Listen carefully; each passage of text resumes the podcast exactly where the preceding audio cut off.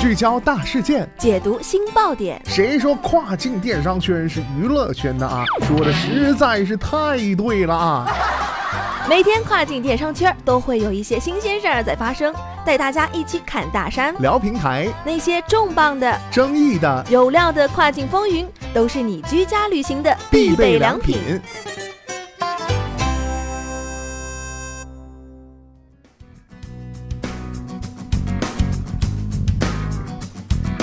Hello，大家好，欢迎大家在工作日的每天中午十二点继续锁定到雨果调频，这里是正在为您播出的跨境风云，我是大熊。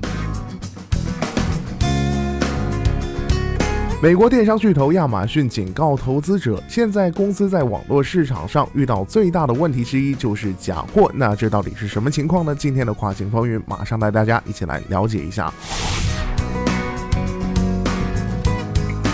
在亚马逊财报的风险因素这一栏下，亚马逊添加了在网络市场上遇到的假货问题。该报告称，我们可能无法阻止卖家通过我们的店铺或者其他店铺销售不合法的、伪造的、盗版的或者偷窃的商品。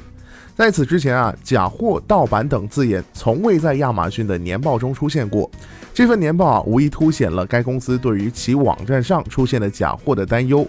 虽然亚马逊一直称自己对假货零容忍，并且已经开发新型科技应对这一问题，但是该公司允许第三方卖家在其平台销售，这也为假货流入提供了漏洞。随着亚马逊可能从自己销售更多转向第三方销售，这一问题啊也越发严重。二零一七年，亚马逊第三方销售首次占到整个网站销售的一半以上。在最近一个季度的报告当中，亚马逊表示，第三方销售占到了总体销售的百分之五十二。亚马逊假货的问题也引起了一些大型零售品牌的注意。去年十月，代表一千多个品牌的美国服装和鞋类协会建议，一些亚马逊第三方网站应该被加到臭名昭著市场的名单上。该协会还认为，亚马逊应该是打击假货的领导者。像德国汽车制造商戴姆勒这样的大公司也发出警告。二零一七年，戴姆勒控告亚马逊未能制止销售伪造的梅赛德斯奔驰汽车零件，而造成商标侵权。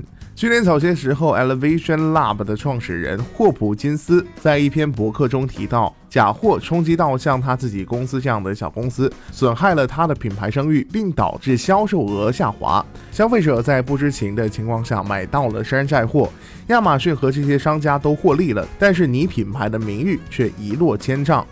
亚马逊在声明中写道：“我们严格禁止假冒的商品销售，而且投入大量资金和精力来确保我们针对这类商品制定的政策能够得到落实。”好的，聚焦大事件，解读新爆点。以上就是今天雨果电台为您梳理到最新一期的跨境风云。